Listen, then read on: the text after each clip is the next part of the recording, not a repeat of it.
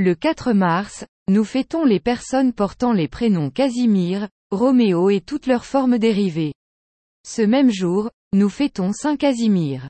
Il est le deuxième des treize enfants du grand-duc de Lituanie, devenu roi de Pologne, Casimir Jagellon le Grand.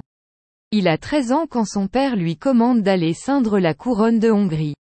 Mais il devra livrer bataille. Casimir refuse une couronne qu'il lui faudra conquérir dans un bain de sang chrétien. J'ai en vue, écrit-il alors, une union de la Hongrie avec la Pologne, mais pas une guerre fratricide. Régent de Pologne en l'absence de son père, prince intelligent et généreux, il accomplit ses fonctions avec conscience et justice. Atteint de tuberculose pulmonaire, il refuse les moyens qu'on lui propose pour sauver sa vie. Il avait fait vœu de chasteté et ses médecins lui proposaient de l'abandonner comme étant le meilleur moyen de guérir, plutôt mourir que de commettre le péché. Au milieu d'une cour luxueuse, il sut garder un grand amour des pauvres et de la pauvreté grâce à une vie de prière intense. Il est le patron de la Lituanie, mais la Pologne ne l'oublie pas dans ses prières.